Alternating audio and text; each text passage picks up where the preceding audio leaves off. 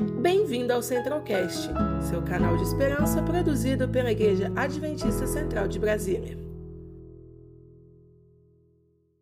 E hoje nós vamos falar sobre a carta de amor de Deus, na qual ele nos explica sobre a morte. A, na, nesta carta de amor de Deus, né, nós começamos a perceber que Deus se antecipa dizendo o seguinte: que ele não é o criador da morte. Se Deus não é o criador da morte, então como ela surgiu?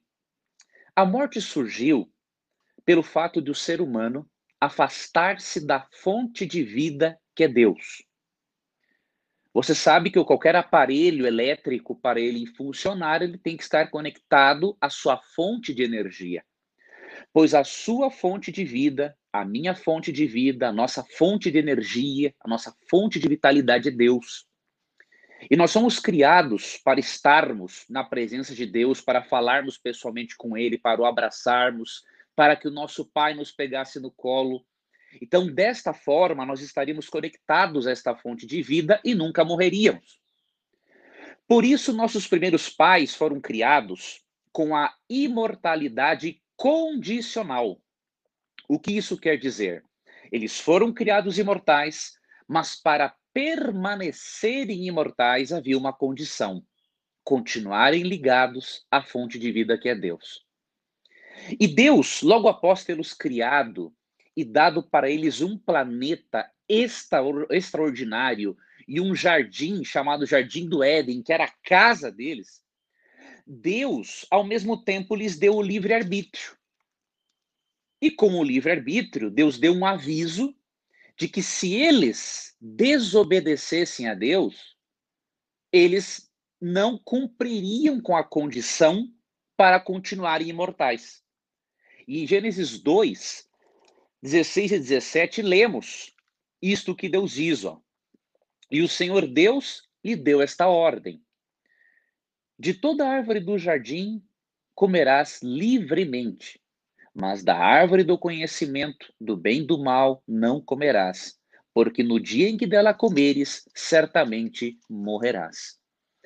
Deus avisou nossos primeiros pais que a imortalidade deles dependia de uma condição: continuarem sendo obedientes a Ele para permanecerem ligados à fonte de vida ok?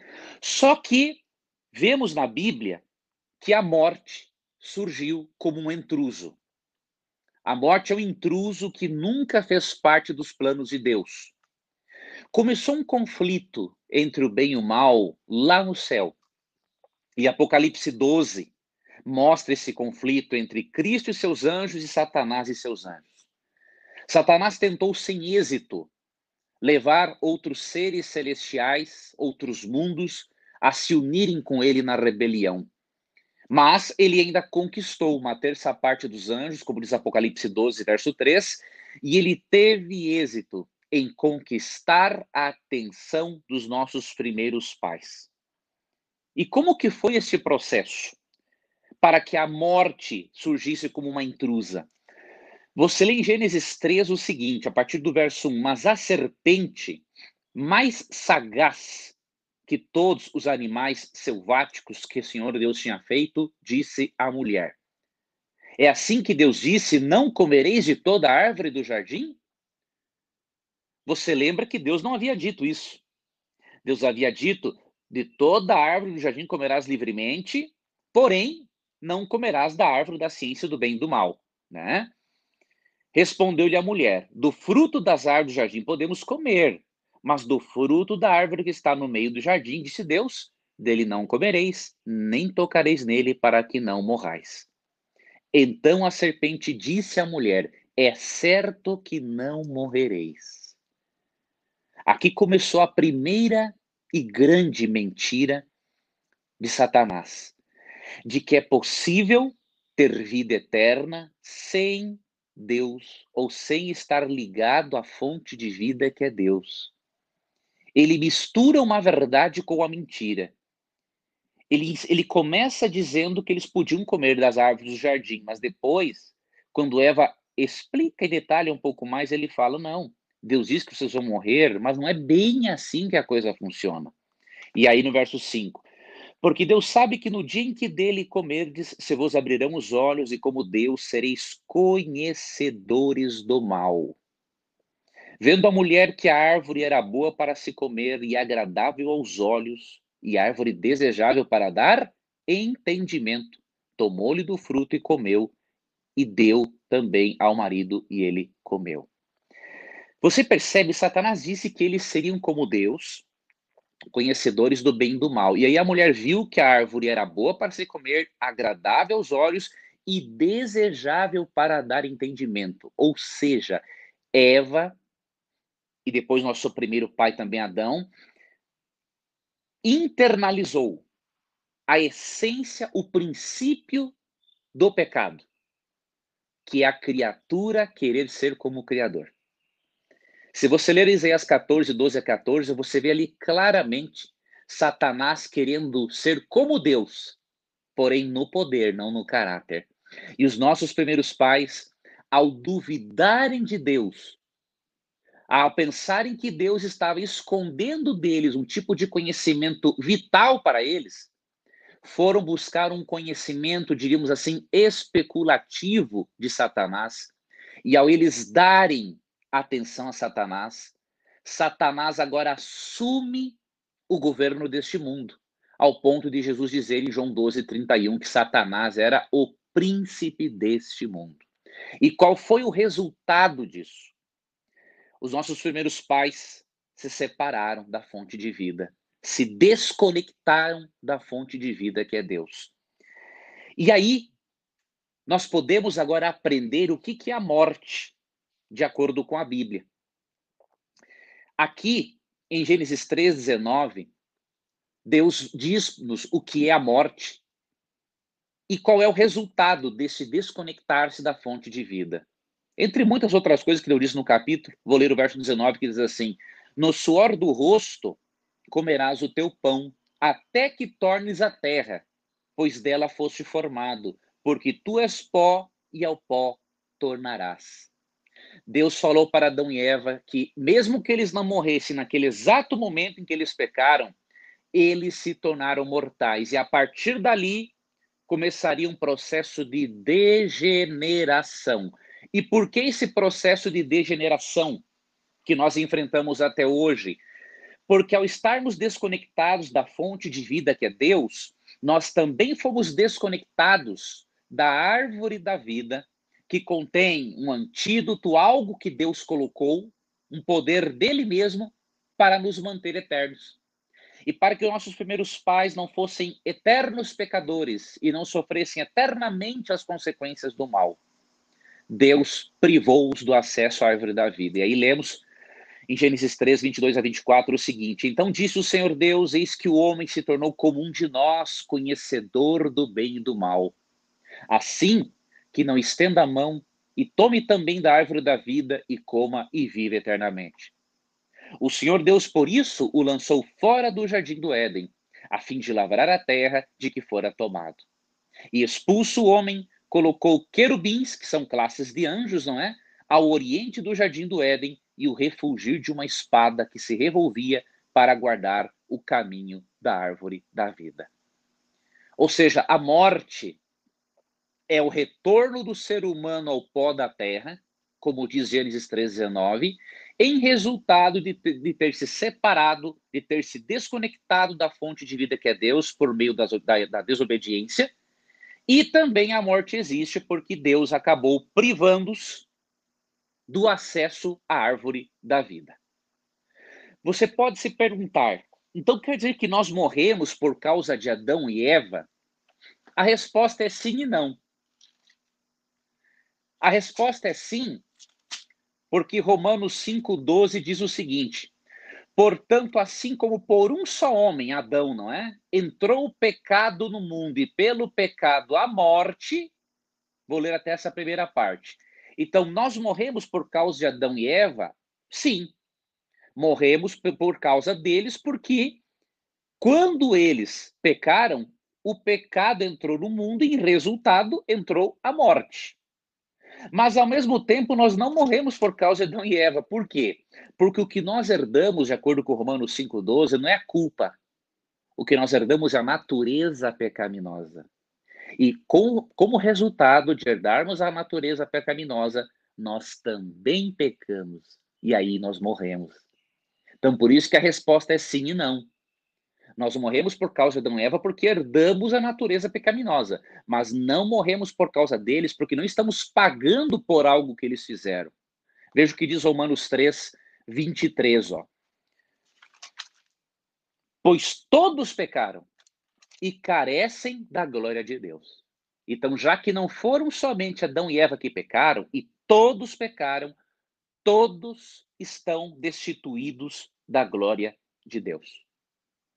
E aqui eu já estou indo para uma quarta pergunta, que eu estou aqui conduzindo o nosso estudo. O que acontece durante a morte?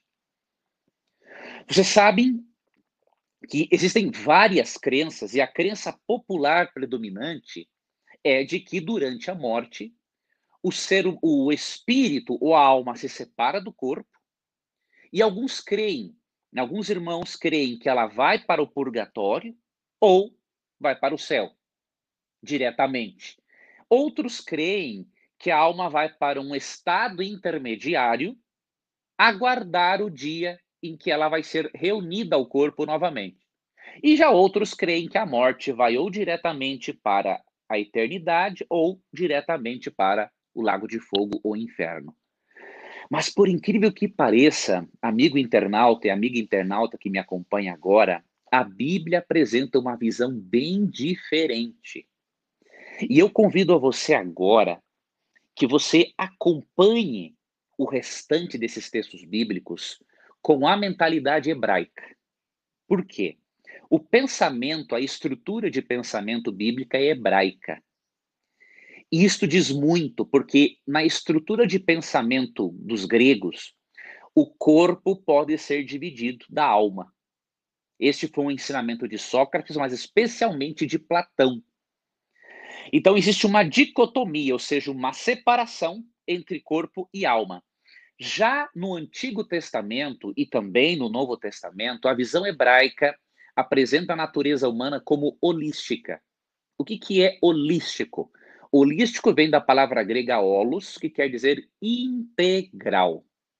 Significa que a vida só pode existir quando corpo e espírito estão unidos e quando todos os aspectos do ser estão sendo desenvolvidos harmonicamente: o físico, o mental, o espiritual e social. E quando há separação do corpo e do espírito, as faculdades físicas, mentais e espirituais deixam de existir. Então eu queria que você se esforçasse para ler esses textos comigo de uma perspectiva hebraica e não grega que influenciou a nossa cultura ocidental. Ok? Então veja, por exemplo, o que acontece na morte. Eclesiastes capítulo 12, versículo 7, diz o seguinte: Vamos ver aqui Eclesiastes capítulo 12, verso 7. Diz assim: E o pó volte à terra como era, e o espírito volte a Deus que o deu. Você pode estar pensando, Leandro, como que você diz que a natureza humana é holística se a Bíblia diz que o corpo volta para a terra e o espírito volta para Deus? Vamos analisar este fato. Você primeiro deve entender o que, que é espírito. Se você entender que espírito é uma entidade imaterial que sobrevive fora do corpo, aí você vai, vai concluir que Eclesiastes ensina que o corpo vai para a terra e esta entidade consciente vai para Deus. Mas se o espírito for isso, nós aqui temos um problema. Então, até o espírito dos maus vai para Deus. Né? Então, até os maus conscientemente estarão na presença de Deus. Se você entender espírito como uma entidade imaterial consciente que sobrevive fora do corpo, a, o texto diz que o espírito de todos vão para Deus. Ou seja, bons ou maus. Então isso significa que tem alguma coisa errada na nossa interpretação do termo espírito. E para nós entendermos o que é espírito no pensamento bíblico e pensamento hebraico, temos que voltar ao início, quando Deus fez nossos primeiros pais. Quando Deus fez Adão, você vai perceber uma coisa: que o espírito que Deus colocou em Adão não é uma entidade imaterial consciente que sobrevive fora do corpo. Se fosse isso, nós estaríamos teríamos que crer na pré-existência do espírito ou na pré-existência da alma. Né? E a Bíblia não ensina isso. Então, o que, que diz Gênesis 2,7? Então formou o Senhor Deus ao homem do pó da terra e lhe soprou nas narinas o fôlego de vida, e o homem passou a ser alma vivente. A palavra fôlego de vida no hebraico é espírito. Esse espírito é a energia vital que Deus colocou dentro do ser humano. Foi um sopro. Deus formou o homem do pó da terra com as suas próprias mãos. Deus foi o oleiro do ser humano. E para dar vida àquele boneco de barro, Deus colocou o espírito. É este espírito que volta para Deus, como diz Eclesiastes 12, 7. O corpo volta para a terra como era, e o espírito, o fôlego de vida, volta para Deus que o deu. Este fôlego de vida, este poder energizante, Deus vai reintegrá-lo ao corpo por ocasião da volta de Cristo da ressurreição. Falaremos mais sobre isso depois. Ao mesmo tempo, nós aprendemos aqui que espírito, então, é o fôlego de vida, o alento de vida, o poder energizante de Deus que nos mantém vivos. Só que esse texto de Gênesis 2,7 também nos ensina já o que, é alma. Para Platão, a alma, o corpo é a prisão da alma. E, portanto, a alma tem que libertar-se do corpo para alcançar o seu estado de graça e pleno desenvolvimento. Agora, veja como essa visão é diferente da bíblica.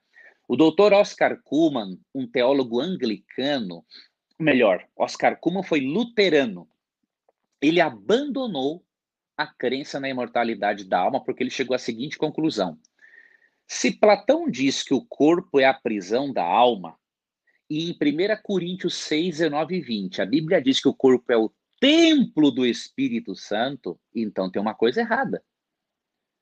As duas coisas não combinam. Enquanto que para o filósofo grego o corpo é inferior e é mal e é a prisão da alma, para 1 Coríntios 6, 19 e 20, o corpo é algo bom, superior, e é o templo do Espírito Santo, é onde o Espírito Santo quer viver para atuar em nós. E aí ele chegou à mesma conclusão que nós, de Gênesis 2,7, né? De que alma não é uma entidade que sobrevive fora do corpo, é o ser humano vivo. Porque diz aqui, ó, que Deus não colocou uma alma no ser humano. É importante lermos as palavras como elas se apresentam. Deus não colocou uma alma, Deus criou uma alma. Quer ver? Ó? Então, formou o Senhor Deus o homem do pó da terra e lhe soprou nas narinas o fôlego de vida, que é o espírito, e o homem passou a ser alma vivente. Ser é diferente de ter. A Bíblia não diz que o homem tem alma. A Bíblia diz que o ser humano é alma. Você já percebe o quanto esse texto difere da crença popular atual? E para reforçar isso, você pode ler Deuteronômio 10, 22 depois, que diz assim: Com 70 almas teus pais desceram ao Egito. Não foi com 70 almas penadas que Jacó desceu ao Egito, foram com 70 pessoas, com todos os seus descendentes, então. Então, mesmo que a palavra alma tenha significado, um significado amplo na Bíblia, ela não se refere a uma entidade material que sai do corpo, mas especialmente se refere ao ser vivo. Para você ter uma ideia, Gênesis 1, 21, quando fala que Deus criou os animais, os seres viventes, a palavra usada também é alma. Então, alma é usada tanto para ser humano quanto para animal. E por isso, a alma, durante a morte, ela morre. Como diz Ezequiel 18, verso 4, a alma que pecar, essa morrerá. Ou seja, a pessoa que pecar, ou o ser vivo né, que pecar, este morrerá. Então, biblicamente, a alma não é eterna, ela morre. Até porque nossos primeiros pais foram privados do quê? da árvore da vida. E nós também. Então, como podemos ser imortais sem a árvore da vida? Não teria lógica, não é? Agora vamos para a sétima pergunta. Deus tem uma solução para a morte? Várias soluções são propostas. O ser humano não foi feito para morrer. Então, o ser humano, ele começa, obviamente, a buscar respostas. Quem sou? De onde vim? E para onde eu vou depois da morte? E nessa busca por respostas, o ser humano encontra respostas humanas, encontra respostas filosóficas que não são bíblicas, mas nós aqui, neste programa Conectados, nós queremos encontrar a resposta da palavra de Deus. E qual é a solução de Deus para a morte? Dois eventos principais. Existem outros, mas eu vou aqui de forma resumida apresentar para você. A solução de Deus para a morte começa com um evento que a Bíblia chama de bendita esperança. E isso se encontra na carta de Paulo a Tito, no capítulo 2, verso 13, que diz assim, ó: aguardando a bendita esperança e a manifestação da glória do nosso grande Deus e Salvador, Jesus Cristo. Então, a primeira solução de Deus para a morte, óbvio que antes foi a morte de Cristo na cruz, não é? a morte de Cristo na cruz resolveu o nosso problema, vou explicar depois, mas esta grande solução se chama a segunda vinda de Cristo. E por quê? Porque quando Cristo voltar, ele destrói o mal, o pecado e, consequentemente, os resultados do pecado. E ele dá a vida eterna para os seus filhos. Veja o que, que Cristo diz em João 11, 25. João 11, 25 e depois vamos ler João 6, 40. João 11, 25, Jesus diz o seguinte: Eu sou a ressurreição e a vida. Quem crê em mim, ainda que morra, viverá. Amigos, para quem crê em Jesus, a morte não é um adeus, ela é apenas um até logo. De acordo com Atos 3,15, Cristo é o autor da vida. É por isso que quando ele voltar, quando acontecer a bendita esperança que é a segunda vinda de Cristo, ele vai poder dar a vida aos mortos, porque Atos 3,15 diz que ele é o autor da vida. E em João 6,40, Cristo diz algo extraordinário. Ó. De fato, a vontade de meu Pai é que todo homem, todo ser humano que vir o Filho e nele crer, tenha a vida eterna. E eu o ressuscitarei no último dia. Aqui você está vendo qual é a solução para a, a, o problema da morte. Você tem que crer em Jesus, aceitá-lo como Salvador e Senhor, crer que ele morreu na cruz para pagar o seu débito para com a lei de Deus. Você tem que receber a justiça de Cristo. E fazendo isso, você vai participar ou da transformação dos vivos, se você estiver vivo por ocasião da volta de Cristo, ou da ressurreição dos mortos, caso venha a descansar. E a ressurreição será o momento em que Deus vai refazer, vai fazer ressurgir o corpo do pó da terra. E esta é a solução de Deus para a morte. Querido, a Bíblia não apresenta a reencarnação como a solução de Deus para a morte. Por mais lógica que a doutrina da reencarnação seja, por mais lógica que ela tenha sido apresentada por Allan Kardec, o pai do espiritismo moderno, ela não é a solução proposta por Deus. Eu sei que para alguns internautas pode ser difícil ouvir isso, mas eu preciso mostrar para você qual é a solução de Deus. E a solução de Deus, além de ser Jesus Cristo, que é o autor da vida e que vai voltar para nos dar a vida eterna, em 1 Tessalonicenses 4, 13 a 18, aprendemos com Deus como que nós devemos nos confortarmos em relação à morte. Aprendemos qual é a solução de Deus para a morte. Eu vou ler aqui para você. Não queremos, porém, irmãos, que sejais ignorantes com respeito aos que dormem. Veja, Paulo começa dizendo que a morte é um sono, sem sonhos. A Bíblia usa a metáfora do sono para mostrar que a morte é um estado de inconsciência, tá? Para não vos entristecerdes como os demais que não têm esperança. Pois se cremos que Jesus morreu e ressuscitou, assim também Deus, mediante Jesus, trará em sua companhia os que dormem. Ora, Ainda vos declaramos, por palavra do Senhor, isto: nós, os vivos, os que ficarmos até a vinda do Senhor, de modo nenhum precederemos os que dormem. Ou seja, nós não receberemos recompensa antes dos mortos. Olha o que vai acontecer. E nem os mortos receberão recompensa primeiro que nós. Ou seja, eles não vão para um lugar intermediário ou para o paraíso. Não. Todos os salvos irão para o céu juntos.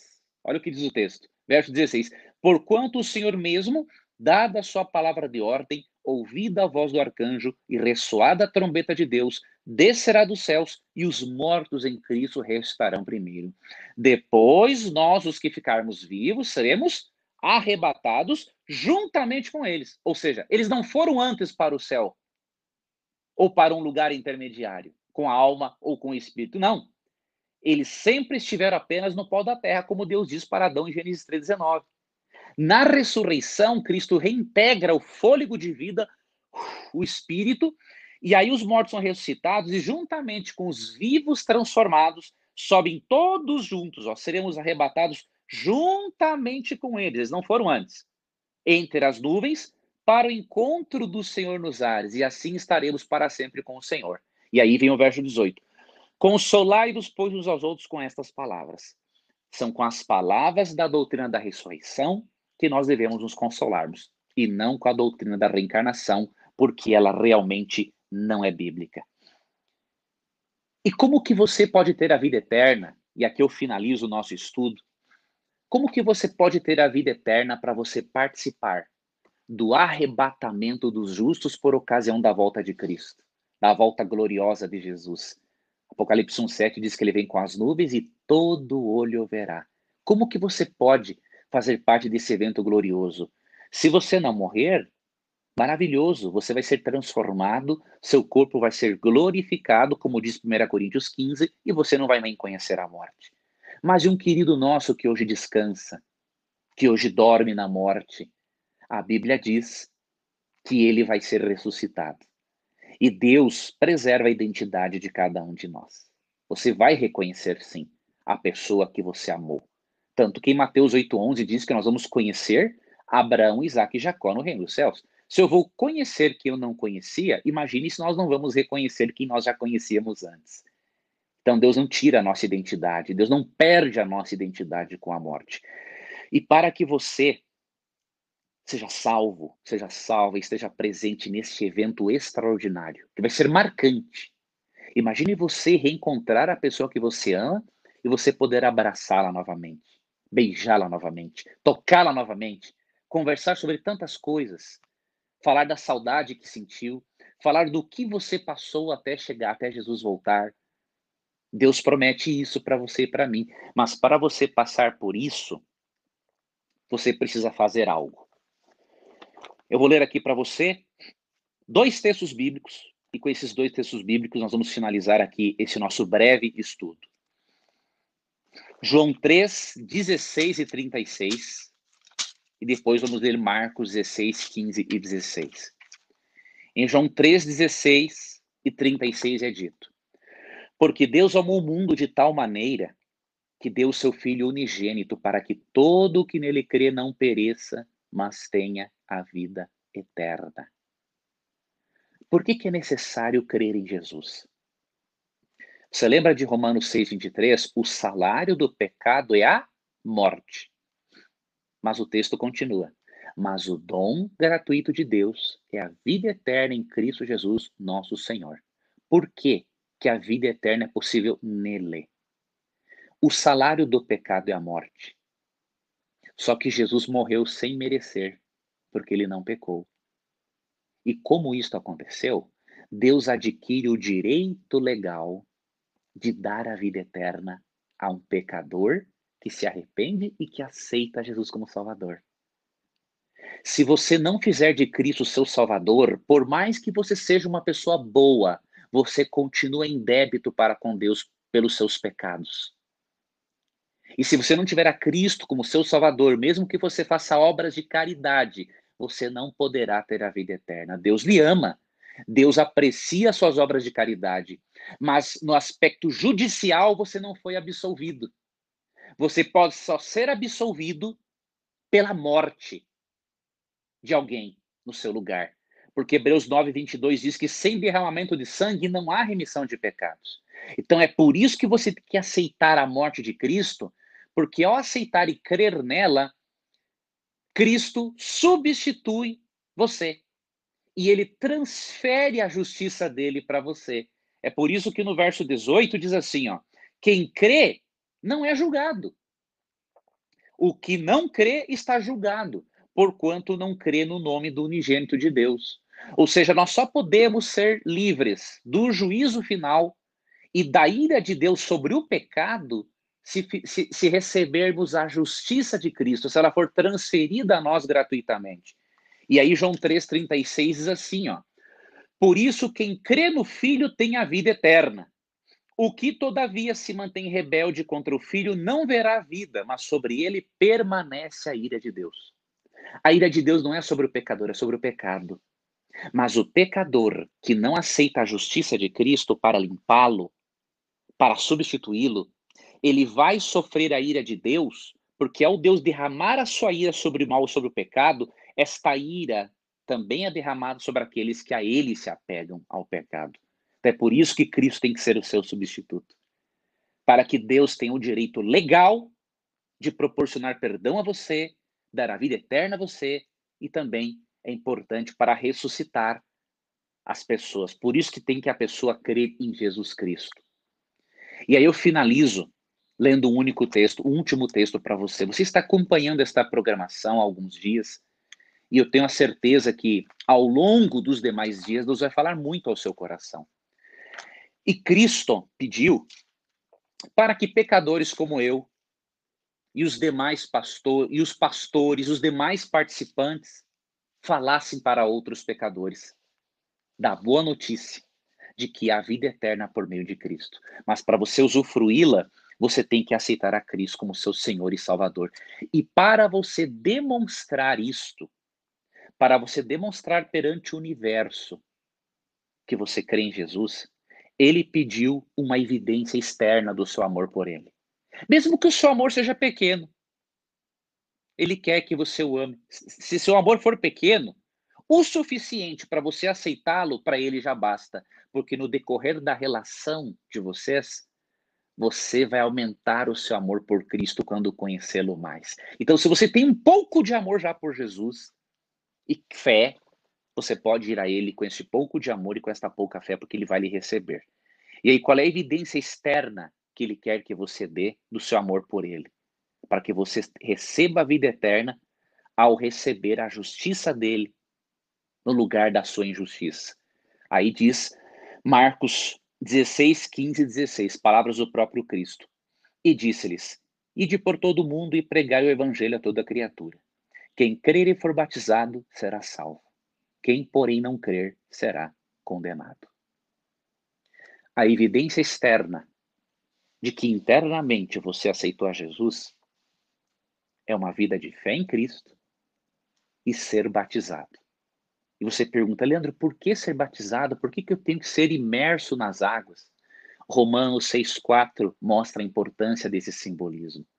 Lá é dito assim: assim como ah, nós somos sepultados na morte pelo batismo, para que assim como Cristo ressuscitou dos mortos, nós também ressuscitemos né, e andemos em uma novidade de vida. Quando você é mergulhado nas águas, isso simboliza a sua morte para o mal. Quando você ressuscita, quando você é erguido das águas, significa que você está ressuscitando com Cristo para uma nova vida. Essa nova vida só está começando quando você é batizado e ela vai continuar ao longo do seu processo de transformação e ao longo da sua caminhada. Eu queria fazer um convite para você muito especial agora. Você não pode deixar a vida eterna escapar por entre os seus dedos. A eternidade é muita coisa para nós perdermos. Você precisa dizer um sim para Jesus hoje.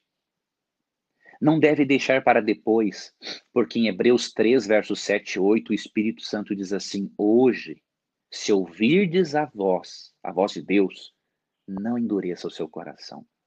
Deus tem pressa em lhe salvar, ao mesmo tempo em que o diabo tem pressa em lhe destruir para você não aceitar a salvação em tempo. Por isso eu lhe convido. Escreva para nós. Escreva através do Google Forms, do formulário do Google, escreva através do WhatsApp dizendo: Eu quero que Jesus seja o meu substituto, eu quero garantir a minha vida eterna, eu quero futuramente evidenciar de uma maneira externa que eu amo a Jesus. Se você fizer isso hoje, você vai perceber que uma carga vai sair das tuas costas, porque você já vai se sentir perdoado por Cristo. E você vai ter no seu coração sempre a bendita esperança da volta de Cristo, da ressurreição dos mortos e da vida eterna. E sabe o que, que lhe aguarda? Quando você e eu estivermos com Cristo, o que, que nos aguarda? Apocalipse 21, 4 diz assim: E ele e lhes enxugará dos olhos toda lágrima, e a morte já não existirá, e já não haverá luto, nem pranto, nem dor, porque as primeiras coisas passaram. É tão certo de que isso vai acontecer que no verso é, 6 do Apocalipse, né, Deus diz assim, ó, eu sou o alfa e o ômega, o princípio e o fim. E a quem tem sede, darei de graça da fonte da água da vida. Não quer beber você desta água da vida que é Cristo, para nutrir a sua alma, nutrir a sua vida e proporcionar a você a esperança da vida eterna? Então digam sim para Jesus agora. Escreva para a nossa equipe agora. Não deixe para depois. Há decisões que nós devemos tomar no exato momento em que nós somos chamados a decidir. E se há uma coisa que nós devemos decidir no dia que se chama hoje, a salvação. A eternidade é uma coisa maravilhosa demais para perdermos. Está unicamente nas suas mãos agora.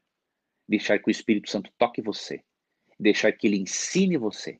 Deixar que ele continue lhe ensinando acerca desta doutrina. Cabe a você deixar que agora que o Espírito Santo encha o seu coração de esperança e de alegria com a certeza da vida eterna em Cristo. Eu queria, antes de me despedir, fazer uma breve oração para entregar a sua vida a Deus. Se você puder, feche os seus olhos e eu gostaria de orar por você neste momento. Tudo bem? Senhor, muitos filhos e filhas suas assistiram a esse estudo de hoje. E na sua carta de amor de hoje, o Senhor nos mostrou que o Senhor não é o responsável pela morte, pelo mal, mas que a morte é uma intrusa que surgiu como resultado da desobediência e de nos afastarmos, nos desconectarmos da fonte de vida que é Deus, que é Cristo. Mas nós aprendemos, Senhor Deus, aquilo que a Bíblia ensina sobre a morte e aprendemos a que nós devemos nos apegarmos. Devemos nos apegarmos à doutrina da ressurreição, a Jesus Cristo, a segunda vinda. E eu peço, Senhor Deus, que esses queridos que estão decidindo-se por Cristo, que Satanás não arranque essa decisão do coração deles, e aqueles internautas que continuam acompanhando, Senhor, faça alguma coisa, revela-se a eles de alguma forma, sejam eles ateus ou agnósticos, revele-se a eles de alguma forma para que eles percebam que tu existes, que o plano da salvação é algo real e que a volta de Cristo é um evento que vai realmente acontecer. Dê-nos, Senhor Deus, um dia feliz. Com a tua graça, nos ajude a superarmos os nossos desafios Pedimos agradecidos em nome de Jesus. Amém. Obrigado, Leandro Quadros, professor, pela linda mensagem e muito bem esclarecida nesse momento. Que Deus te abençoe e que o Senhor te dê um dia muito agradável. Pode despedir do nosso povo. Muito obrigado, querido pastor, pelo honroso convite. Que Deus abençoe, pastor, o seu ministério, o seu trabalho, toda a equipe abençoe o Weber, não é, o Juan, toda a equipe, todos os pastores envolvidos, e a você, internauta, que Papai do Céu lhe acompanhe, lhe guarde, e não se esqueça de escrever para a nossa equipe falando da sua decisão por Cristo. Vamos ficar muito felizes por isso. Um abraço a todos. Obrigado, Leandro. E nós vamos terminar nosso programa assim hoje. Eu quero só agradecer aqui a presença realmente de todos os internautas, é, reforçar a leitura da cartinha. Por favor, leia a cartinha e responda. Esse exercício é a sua intimidade com Deus também quero pedir para que você curta a página. Se você ainda não se inscreveu, se inscreva, compartilhe com um amigo. E amanhã nós teremos uma pregadora internacional. Nós vamos anunciar daqui a pouquinho, mas vamos terminar com o um vídeo de Melissa Barcelos. E um bom dia para você. Que Deus te abençoe ricamente.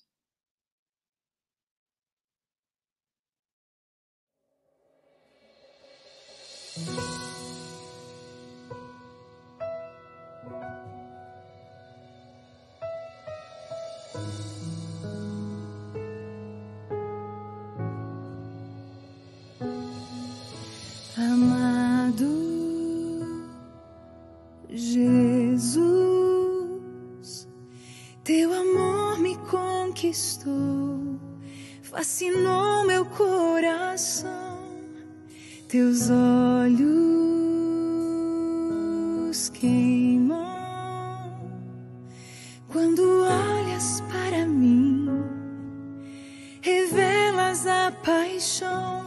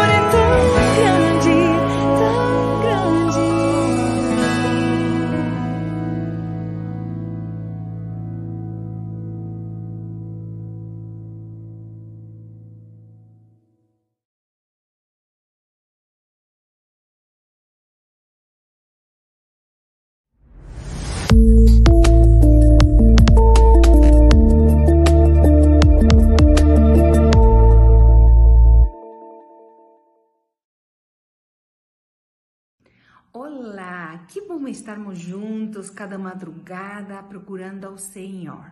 Meu nome é Anne Gil e quero te convidar para amanhã, sábado, 4h59, para nos reunir mais uma vez. Estaremos estudando um aspecto sumamente importante para essa época e como Deus tem conduzido, está conduzindo e continuará conduzindo seu povo através do espírito de profecia. Eu te aguardo amanhã.